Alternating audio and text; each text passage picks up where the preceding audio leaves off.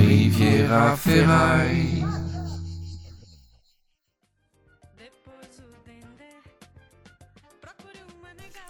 Ce bonus spoiler arrière vous est présenté par Munchies.tv, le meilleur de la bouffe sur internet, où vous allez pouvoir retrouver tous les débriefs si vous voulez catch-up et Stop Chef saison 8.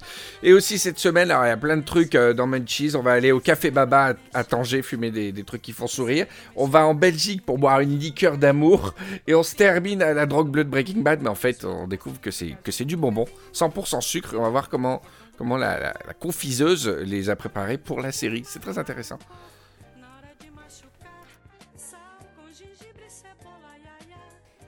Spoiler arrière. Alors les amis, quoi de mieux pour terminer la, les séries Top Chef saison 8 en invitant directement le Top Chef saison 8, Jérémy Isard Jérémy Yes.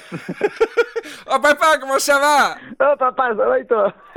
Oh là là, mais quel plaisir, quel plaisir tu nous as donné Jérémy T'es oh Top Chef? Ah mais c'est incroyable. C'est incroyable. C'est, euh, j'atterris toujours pas quoi.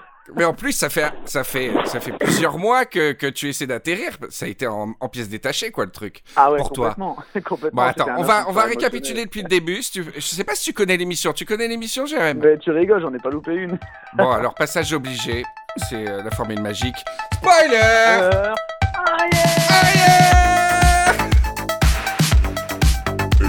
Ferraille présente Spoiler conversation avec notre copilote Jérémy Isarn. À 2,40 sur l'autoroute du spoil.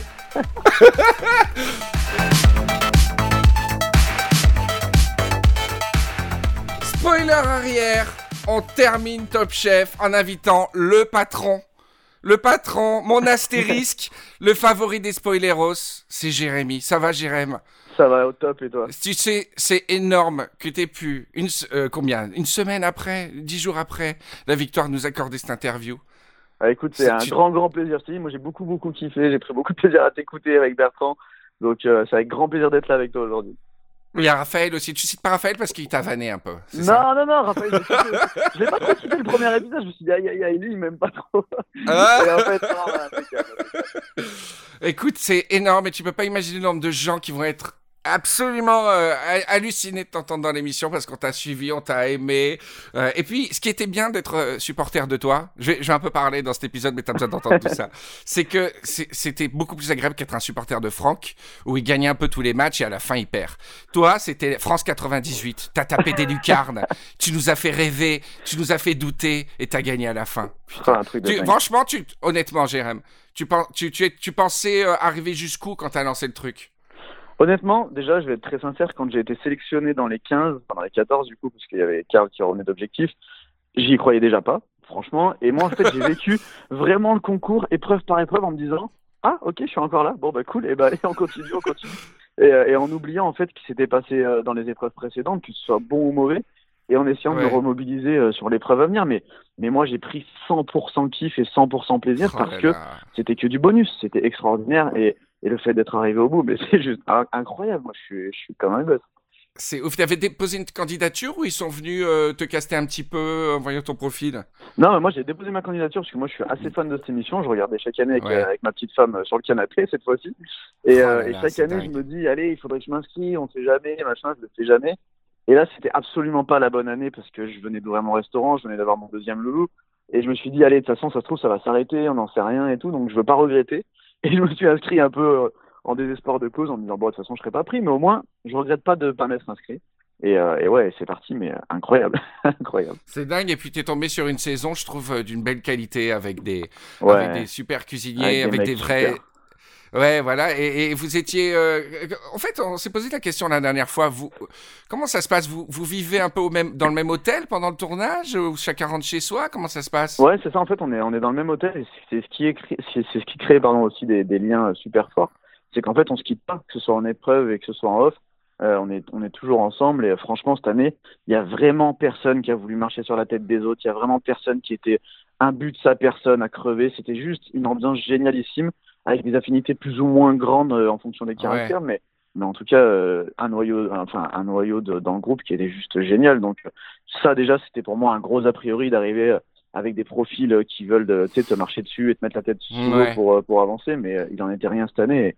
Et, et, ça a contribué à la, à la beauté de cette aventure pour moi. C'est génial. Et, et, et, tes, tes, grands grands potes dans, dans la bande, c'était c'était qui sans, sans exclure les autres, mais ouais, non, mais bien sûr, bien sûr, mais des affinités plus, plus importantes avec d'autres. Bah, moi, les, les, les trois ou quatre grands grands potes, bah, c'est c'est Guillaume, euh, putain, j'ai mangé son nom. Juju, JF et, euh, et, et Francky. C'est les quatre vraiment avec qui on s'entendait de ouf et, et c'était génial. Donc, euh, non, non, vraiment, ravi, ravi, ravi. Alors, un truc que je me suis dit quand, quand, quand, quand on a regardé Top Chef, c'est que toi aussi, tu as dû regarder Top Chef pour découvrir ton parcours, en fait. Comment ça se passe? Parce que ça doit être horrible. Comment tu as géré ce rapport au, secret, finalement? Parce que c'est vraiment infâme. Tu es de Top Chef, tu peux pas le dire. Et je l'ai dit aux, aux, gens qui écoutent l'émission, c'est que on s'est chatté un petit peu deux, trois fois sur chez vous, mais pas une seule fois. As, pas une, je sais pas comment tu as fait. Comment comment as vécu ce truc en pièces détachées, en fait? Eh ben, c'est une joie décalée, quoi. Ouais, en fait, en fait, moi, j'ai vraiment vécu euh, en même temps que tout le monde. C'est-à-dire que je, je, je, je, percutais tellement pas d'être, euh, d'arriver en demi, en finale et, et, cette victoire, que en fait, je le, je le vivais en même temps que, que, les téléspectateurs, parce que vu que j'avais des, des milliers et des milliers de retours après les épisodes, et eh ben en fait, l'euphorie était vraiment dans la démarche de ça y est, je suis en demi-finale, ça y est, je suis en finale, et ça y est, je suis, enfin, victorieux, oh, c'est incroyable, quoi. C'est dingue. Et même tenir le secret, c'est. Enfin, bon, il y, avait tes proches et ton entourage qui le savaient, mais c'était pas trop dur des fois ou Il n'y a pas des initiatives personnelles euh, que tu pouvais préparer en sous-marin, on va dire, mais c'est quand même dur de passer 5, euh, 6, mois sans, sans pouvoir euh, l'utiliser, entre guillemets, quoi. Ouais, c'est assez dur, mais, mais ça, fait partie de, ça fait partie du jeu, voilà, on le sait. Et, et, et, même mes proches, moi, il y avait un cercle vraiment très très fermé qui était au courant des choses. Il y avait ma mère et ma femme, c'est tout. Donc tu vois, ah, c'est vraiment, euh, il y a vraiment pas grand monde parce que tu t'exposes quand même à, plus, plus tu le dis de monde, plus ça risque de, de, de, de, fuiter et de, de se répandre. Donc moi j'ai vraiment voulu jouer la carte de, de, minimiser le, le, nombre de personnes à qui j'en parlais. Et, euh, et ouais, c'est assez frustrant, mais mais vu qu'on vit les épisodes un petit peu en même temps que tout le monde, euh, on revit le truc, c'est assez génial. Et, et puis on découvre le montage en même temps que tout le monde, donc donc c'est fou quoi. Et, par rapport au montage, Jérém, justement, bon, il y a toujours des clichés sur ces émissions en disant qu'ils vous transforment littéralement, etc. Moi, j'ai eu l'impression, le ressenti en entendant parler les que les candidats, que c'était à peu près, euh, que c'était cool au final euh, les montages. Toi, tu as été plutôt gâté, non? Ah bah moi j'ai été euh, enfin moi je pense que moi je pense que pour ceux qui se plaignent des montages je pense qu'à un moment il faut il faut pas vraiment s'en plaindre dans le sens où si ils montent quelque chose c'est qu'à un moment tu leur as donné matière à, tu vois. Exactement. C'est qu'à un moment tu peux pas, euh, ils peuvent pas inventer des choses. Tu vois donc moi je suis très content des montages dans le sens où c'est, je leur ai rien. En fait je suis resté moi, donc à un moment je peux pas, ils peuvent pas euh, créer un, un, personnage que je ne suis pas. Ouais, ouais, ouais. Et moi je suis assez content du montage dans le sens où je suis resté fidèle à moi-même, euh, c'est-à-dire le mec qui est là et qui, qui essaie d'aller se bagarrer avec avec des grands. Donc non, c'était, je, suis très très content de, des images. Euh, après, il y a deux trois trucs, euh, voilà, où ils m'ont montré euh, très directif, par exemple sur l'épreuve avec David. c'était le cas, tu vois, mais, mais bien sûr qu'ils accentuent, ils accentuent les trucs un petit peu, mais c'est normal, c'est le jeu. ah oui, c'était bon ça, c'était tellement bon passage. ok, alors la cuisine de Jérémy, alors on, on t'a vraiment découvert. Moi, ce que je voulais savoir, c'est déjà une première chose, c'est comme tu es tu as été assez identifié parmi les autres candidats et c'est ça que je trouve magnifique. C'est que tu es un peu l'autodidacte entre grands guillemets de entre grands guillemets. C'est-à-dire tu t'es pas né avec une cuillère en or euh, dans la bouche à faire euh, des milliards de, de maisons. Tu as, as, une influence par par contre profonde. Est-ce que tu peux nous parler de cette culture? Et la deuxième question, c'est est-ce que pour de vrai, Top Chef, ça t'a fait progresser en fait? Eh ben alors euh, voilà, pour répondre à la première, effectivement, euh, moi, comme tu dis, je suis autodidacte, mais avec des énormes guillemets, je suis complètement d'accord avec toi, parce que euh, je suis pas né un matin en me disant tiens, ça y est, je sais cuisiner, je connais des techniques. non, on m'a appris des techniques. Je suis passé chez plusieurs chefs plus ou moins intéressants qui m'ont appris des techniques. Le dernier, j'en ai parlé des centaines de fois. Et c'est mon meilleur pote, c'est Mika, c'est mon mentor. C'est un, on s'est encore appelé ce matin, tu vois. On est vraiment euh, comme les deux doigts de la main. Euh, et lui, il, a vraiment influencé ma carrière professionnelle parce que dans le sens où il a cru en moi, il a cru, il a vu quelque chose, un potentiel en moi que, que personne n'avait vu avant et que peut-être même moi, je n'avais jamais vu avant. Et lui, il m'a vraiment laissé carte blanche, il m'a vraiment donné le moyen de m'exprimer, il m'a donné des codes euh, que j'adore.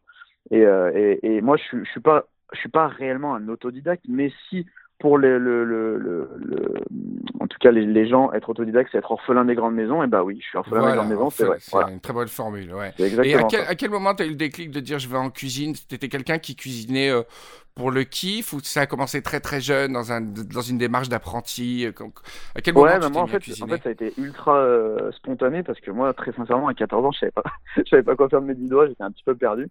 Euh, et, euh, et, moi, j'ai un pote qui a un an de plus que moi, c'est mon meilleur pote, hein, Olivier. Euh, il a un an de plus que moi et lui, il est rentré dans le cursus cuisine donc un an avant moi.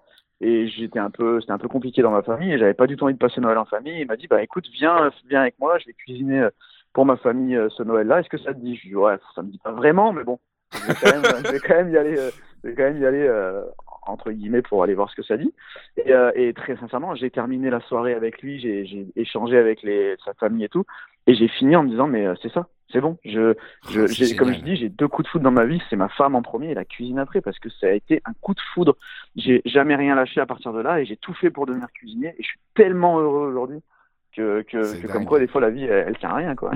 ah ouais, c'est, si t'avais pas invité ce soir-là pour ce ah Noël-là. Exactement. Peut-être j'aurais été euh, garagiste ou ébéniste ou, ou n'importe quoi d'autre. Ou, ramasseur de noix, de noix de Grenoble. Ou ramasseur de noix de Grenoble. ouais, ça va, je t'ai pas beaucoup vanné quand même hein, dans l'émission. Bah, ça va, t'as été fort. ouais, j'ai trouvé, ce qui est, c'est fou parce que je, je l'ai dit aussi dans l'émission, j'aime beaucoup ton, ton rapport à hum, ton vocabulaire. Ouais. Beaucoup ta manière de parler de la cuisine. Et euh, tu as quand même un, Je pense que c'est un talent dont les chefs ont besoin en général. Et en visitant le, euh, le site de ton, de ton restaurant, la Tour d'Essence, euh, ouais. et, et, Mika, Mika a ça aussi, je trouve. C'est quelqu'un qui aime bien jouer avec les, les mots. Yes. C'est important de bien parler de ses plats en cuisine? Ah, c'est super important parce que je pense qu'effectivement, on, on, essaie de retranscrire une émotion dans l'assiette, mais si on n'arrive pas à aligner deux mots pour la, pour la retranscrire euh, après en allant voir le convive, ça n'a pas d'intérêt. Euh, moi, je connais beaucoup de, beaucoup de chefs qui arrivent à s'exprimer que par l'assiette, c'est-à-dire que c'est des génies créatifs, euh, mais par contre, quand on échange avec eux, c'est compliqué. C'est compliqué. Par contre, dans l'assiette, c'est extraordinaire, quoi. ok.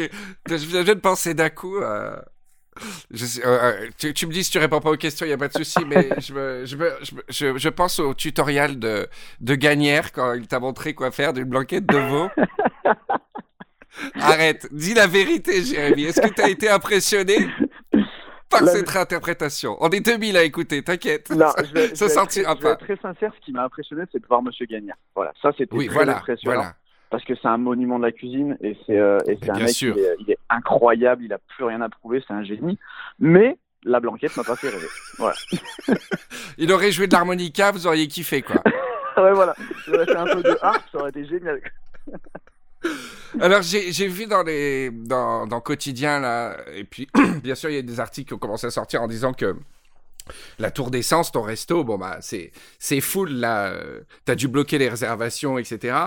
Et, euh, et ton objectif, euh, on reconnaît Jérémy le profile, ton objectif c'est l'étoile. Alors tu vas faire quoi? Tu vas faire des petits aménagements pour que ça corresponde plus au standard, on va dire? Comment tu vas Comment tu... Non, bah, comme je disais comment ça s'entame ce combat? euh, C'est pas, pas, un objectif l'étoile. C'est-à-dire que moi, clairement, si demain j'ai jamais d'étoile dans ma vie, je vais très bien le vivre. Euh, moi, je fais une cuisine qui est très, comment dire, qui est très euh, d'inspiration, qui est très sur le moment. Il n'y a pas vraiment de code. Euh, si je veux partir en sucette, et eh ben, je pars en sucette. Euh, là, actuellement, je fais un dessert dans un cendrier au restaurant, tu vois, et je pense qu'on est ah très, très, très, très loin des codes Michelin. Euh, et moi, si demain, si demain le Michelin est sensible à ce que je propose dans l'état actuel des choses, et ben tant mieux, vraiment. Euh, je le pense vraiment, je serais très très très très heureux d'être étonné. Mais euh, comme j'ai dit chez Yann, je veux pas rentrer dans un moule, dans des codes qui me ressemblent pas. Je veux pas vendre mon diable.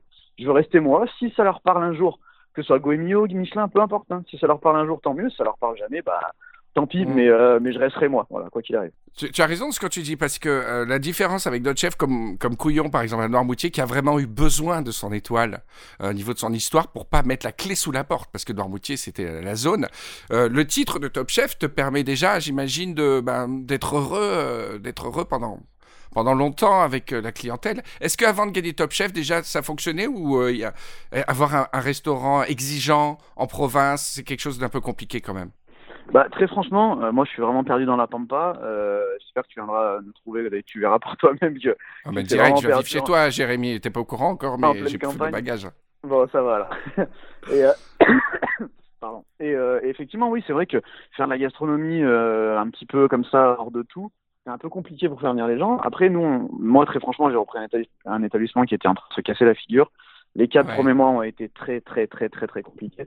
Euh, et au bout de quatre mois, le bouche-oreille s'est fait, les gens sont venus et on a fait complet tout le temps, tout le temps, tout le temps. Ah, Donc, cool. Oui, avant Top Chef, on marchait déjà très très bien. Euh, là, on marche très très bien et très longtemps en avance. Donc du coup, euh, voilà, c'est assez Ah, génial. génial. Mais mais c'est à un tel point qu'effectivement, voilà, j'ai dû bloquer un petit peu les réservations parce que je m'en sortais pas pour prendre tout le monde et pour répondre correctement à tout le monde. Dire que moi, dans mon restaurant, je peux mettre euh, 60 personnes, mais jamais de la vie je mettrai 60 personnes parce que je sais qu'on n'est pas capable d'assurer un service à 60 personnes. Et, euh, et moi, je bloque à 40 parce que je sais qu'on est capable d'assurer 100% des convives à 40. Mon banquier, il fait un peu la gueule, mais c'est pas grave. Ouais, L'essentiel, ouais. c'est d'assurer, d'assurer l'avenir, quoi. Ouais, puis t'as raison parce que en fait à chaque fois de toute façon il y aura un nouveau défi et surtout dans la vie d'un chef c'est que ça va pas s'arrêter à partir de maintenant et t'as t'as un- rapport super sain à ça je trouve Euh, c'est qu'à chaque fois de toute façon quand c'est la première étoile après tu vas lorgner la deuxième etc et c'est une course sans fin et t'as une attitude qui est restée super simple par rapport à ça c'est c'est vraiment chouette Bon, ok cool. alors Jérémy Là, tu es entre fans, entre vrais fans, et on a plein de questions qu'on se pose toujours sur Top Chef. Peut-être t'as pas le droit, peut-être t'as pas le droit d'y répondre, c'est pas grave. Euh, je vais les poser. Jérém, est-ce que c'est vrai qu'à Top Chef, les juges, ils mangent froid? À part les glaces de Jacinta, hein, qui sont Bah, chaudes. Est-ce Euh, est non, qu'ils mangent un peu alors, froid la- ou pas La vérité vraie, c'est que euh, pas tous les plats ne sont mangés chauds, c'est la vérité. Mais ça, c'est pas un secret, hein, tout le monde, tout le monde Ouais, le sait. ouais. Parce que effectivement, les conditions de concours font que euh, des fois, c'est juste pas possible. Parce que les mecs et les, les, ce que j'appelle les petites mains qui sont dans l'ombre et qui sont tous géniaux et extraordinaires, et ça vraiment, euh, je tiens à leur tirer mon, mon chapeau parce que vraiment, c'est des, des mecs et des femmes qui, sans eux, franchement, il se passe juste rien. Euh, Ouais. et ils sont juste top, ils sont vraiment là pour nous aider et tout. Bon, bref, voilà. Euh, et certaines, certains tournages, certains, certaines émissions font que on, ne peut, ils ne peuvent pas manger froid. Mais à partir du moment où c'est, ils ne peuvent pas manger chaud, pardon. À partir du moment où c'est, où c'est bien expliqué, que les gens le savent, que les chefs le savent, que les candidats le savent, et qu'on est tous sur un même pied d'égalité, il y a, il y a pas de souci. On, on a affaire à des jurys euh, qui sont juste incroyables, qui ont un, un, un- comment dire, un palais très très aiguisé, qui sont capables de faire abstraction de ça. Ouais. Donc non, c'est pas vrai. Ils mangent pas tout le temps chaud, mais ils mangent pas tout le temps froid non plus. Ça, voilà, vrai, mais ça dépend je- vraiment des cas de figure, quoi. Exactement. Euh, Enfin, c'est ce que j'allais répondre à Bertrand quand avait dit ça, c'est que j'avais lu que depuis quelques années, il y a vraiment euh, ces petites mains, que, comme tu dis, il y a beaucoup, beaucoup de gens qui sont autour de Ah vos ouais, plats pour les en hein. chouchouter, pour les... euh, Ils mettent tout en œuvre pour vraiment que ce soit mangé chaud. Ils sont vraiment géniaux. Ils se bougent les fesses. Ils sont vraiment à fond pour vraiment que, que notre travail soit pas dévalorisé et que ce soit, ce soit dégusté dans les meilleures conditions possibles. ah, après, euh, après, euh, on est dans des conditions. euh, un coup, on est dans un champ en train de faire un barbecue. Un coup, on est en bord de mer. Ça, c'est des conditions qui sont dingues, qui sont à des années-lumière d'une condition d'un restaurant classique. Donc, Ouais. donc, ils font tout leur possible en tout cas. D'accord. Et donc, pour toi, c'était pas dur au début, quand tu faisais les plats, de te dire, putain, ça craint s'il le mange froid, celui-là? Au, au début, j'imagine qu'il y a ce petit réflexe et après, tu fais abstraction, mais ça doit quand même un peu frustrant de te dire, ah, il faudrait qu'il le mange maintenant, là. Ouais, bah, en fait, t'as envie de finir le plat et leur dire allez, venez sur le plan de travail. C'est génial. Et est-ce que tu... euh, un- une autre question que les gens se posent, est-ce que c'est pas possible? Est-ce que tu crois que les juges reconnaissent parfois les plats quand même? Parce qu'au bout de plusieurs épisodes, il y a une signature qui commence à apparaître. Bah, franchement, je me suis jamais posé la question, mais euh, je sais pas. Une signature, ouais, ouais, si, peut-être, peut-être. Mais, Mais ils le disent pas si c'est le cas, ils le gardent pour eux. euh, non, mais- je pense qu'ils le disent pas, c'est évident, mais euh, mais je, je pense pas parce que je pense qu'on a, je sais pas. Je, je t'avoue que là, j'ai pas vraiment d'avis là-dessus parce que je peux, je sais pas. Tu me sers un granité de poireaux au, au lasagne Le d'un côté et tu me sers de l'autre côté de la noire de Grenoble à l'écrevisse. Je Ouais, sais où est. Jacinta. Non, mais bien sûr, si tu prends les extrêmes comme ça, on est d'accord. c'est sûr. Alors, Non, juste- non, mais bien sûr, mais bien sûr, après, on a des identités culinaires qui, je pense, au bout d'un moment, peuvent se ressentir. Et après, tu vois, à, à, à contrario, par exemple, tu vois, je pense à une épreuve où, sur l'épreuve des mentors, ouais. où Jacinta, elle me sort euh, un poisson à la grenobloise. Ah oui, c'est vrai, c'est vrai. C'est pas possible, elle, est folle, qu'est-ce qu'elle fait? Mon mentor, il va croire que c'est moi qui ai fait ça. C'est vrai, et d'ailleurs, euh, moi j'ai j'ai dit sur le ton de la moquerie, mais vraiment ça a été une stratégie gagnante pour toi, c'est que j'ai l'impression que, que c'est avec... Au plus tu étais éloigné de chez toi, au plus les épisodes passaient, au plus tu t'es t'es revenu vers ta, vers ta cuisine, vers ta région. J'ai j'ai eu cette Ouais, impression. Est-ce que je me trompe? Est-ce que c'est le Non, non, c'est dépaysement vrai, c'est qui vrai. t'a fait, qui t'a donné une petite nostalgie Euh, Comment ça s'est passé? Ouais, mais je pense que j'étais dans un moment du concours où voilà, je venais de me faire sortir par Chef Etchebest. je venais de, de, de, de- d'être euh, accueilli par le chef Saran et j'avais peut-être besoin de me rassurer aussi. Et, et ce qui me rassure, c'est aussi parler de, mes montagnes, euh, de mon terroir, de mes produits. Et, et peut-être que j'avais besoin aussi d'être sur des zones un peu plus confortables que ce que j'ai été jusqu'à présent. Donc euh, j'ai vachement mis plus mon terroir en avant sur la fin, effectivement, parce que euh, ça me correspondait plus aussi. quoi. Et puis c'était une belle manière à la fin, une fois devenu Top Chef, de, connaître ton univers euh, personnel et pas quelqu'un qui répond juste aux épreuves. Et c'est- génial. Donc, oh, même sans t'avoir goûté, les gens peuvent raconter en, une ou deux phrases ta cuisine. Et ça, c'est très très fort. Et pas tous les candidats peuvent avoir cet avantage, quoi. J'ai hâte, Ouais, de, j'ai hâte de te manger. hein. J'ai- j'ai- enfin, pas de te manger. De me manger, d'écouter carrément. Ah là là, je suis trop content. Alors, au niveau de justement des, au niveau des ingrédients, euh, la noix de Grenoble ou les, ou, ou les écrevisses, c'est quelque chose que toi tu pouvais amener. Je crois que les candidats peuvent amener des, des ingrédients spé. Ou est-ce que c'était dans le garde-manger? Comment ça se passe? Ah non, c'est dans le garde-manger, mais le, le, le garde-manger de Top Chef, il est juste incroyable. hein. C'est, c'est, achalandé comme jamais j'ai vu, euh, j'ai vu quelque chose comme ça. C'est, je pense que c'est un des grands secrets du concours et qui fait la qualité de, de, de- des créations des candidats. C'est que le garde-manger est dingue, est vraiment dingue. Tu poses tes yeux, il y a de tout. C'est, c'est génialissime. Pour un cuisinier, ça, ça te donne une liberté d'expression qui est incroyable. Incroyable. Ouais, et dans le montage, ça dure 20 secondes à chaque fois, mais il y a de quoi y passer deux heures. Moi, déjà, quand je suis à grand frais, j'ai du mal à choisir euh, ma laitue, mais ça doit être ouf au début, quoi.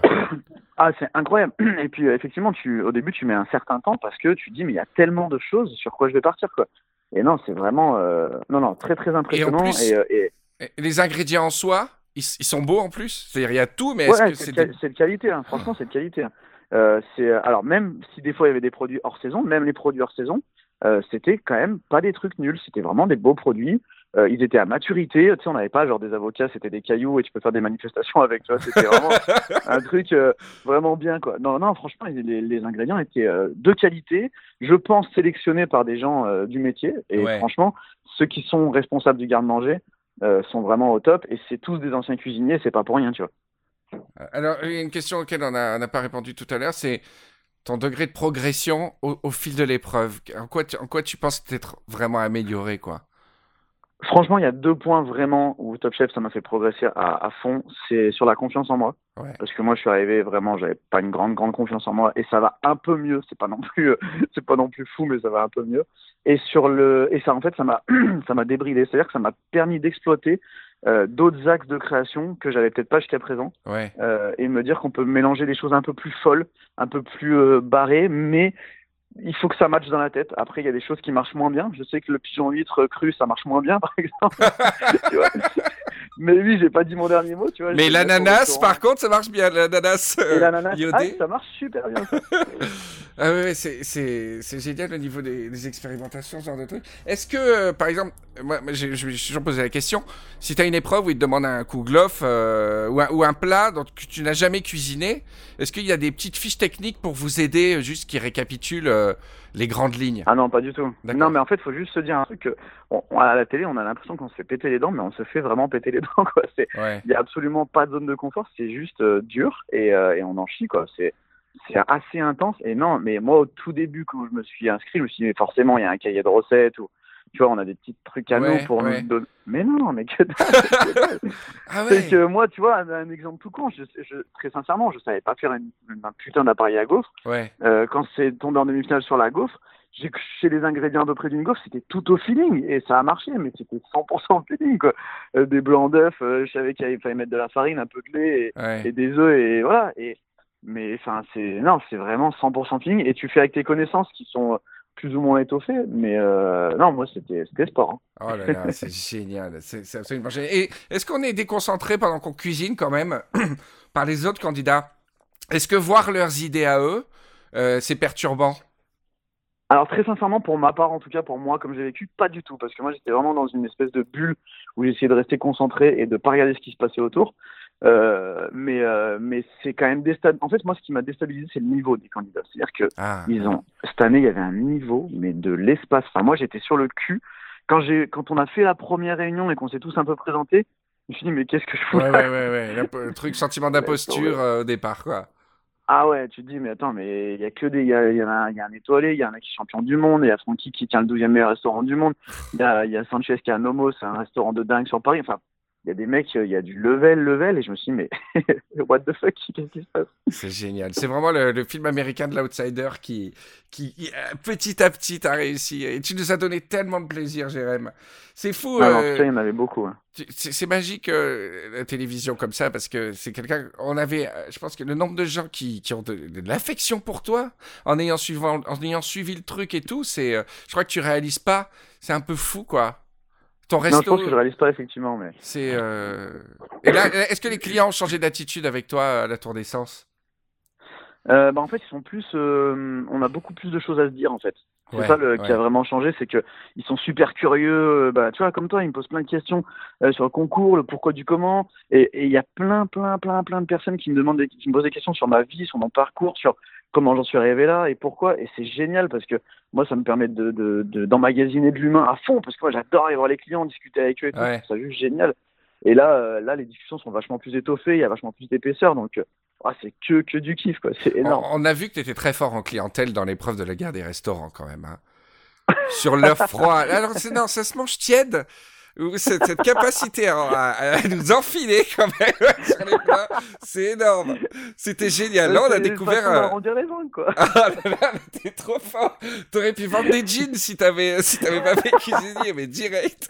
C'était super. Cette guerre des restaurants, euh, j'ai fait 10 crises cardiaques. Alors, Jérémy, promets-moi de ne plus faire de décoration de branches dans les restos. Après, t'es le meilleur. Euh, tu le sais. Tu vas être déçu quand tu vas venir chez moi, alors. non, mais peut-être t'as eu plus de temps pour le faire dans ton resto. Et j'ai vu les ah photos du resto et j'invite les gens à aller euh, voir la tour des censures euh, sur Internet. C'était sacrément beau. Et j'ai qu'une envie, c'est de faire mes sacs pour, pour aller passer un week-end. Hein. Alors, il n'y a pas de souci. Bon, dernière question, Jérémy, un peu tabou.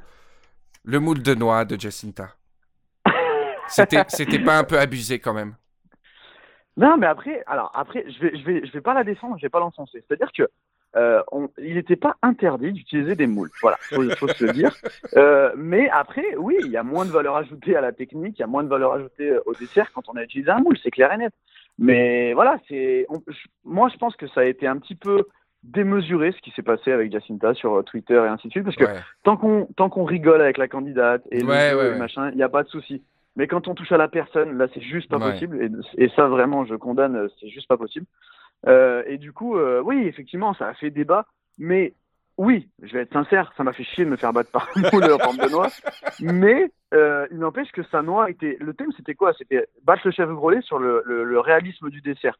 Ma pomme d'amour était pas du tout euh, suffisamment réaliste pour ressembler à une pomme déjà face au chef Grolet, c'était ça passait pas. mais face à la note Jacinta, ça passait pas non plus. Mais parce que c'était un parti pris de faire une technique qui m'est qui m'est chère. Après, oui, oui, je peux pas, je te mentirais, je te dirais que ça m'a pas pêché. Mais il y avait que la couleur qui allait pas euh, sur ta pomme, c'est tout. Elle était extraordinaire. Grolet a fait des louanges. Ouais, après, elle était ça faisait un peu sucre d'or, tu vois. Ça faisait pas une vraie pomme avec la, la, peau un peu mate, avec les petites aspérités. le chef Grolet, c'est quand même bluffant ce qu'il fait. Hein. C'est quand même incroyable. Hein. Donc, euh, donc ah je suis encore loin de son niveau et Jacinta l'a battu. Je pense que le chef Grolet aussi s'est dit ah bon ok. je sais, je sais. Jacinta on l'a taquiné mais c'était plus euh, pour euh, marquer le running gag que, que pour condamner le, le doigt gate.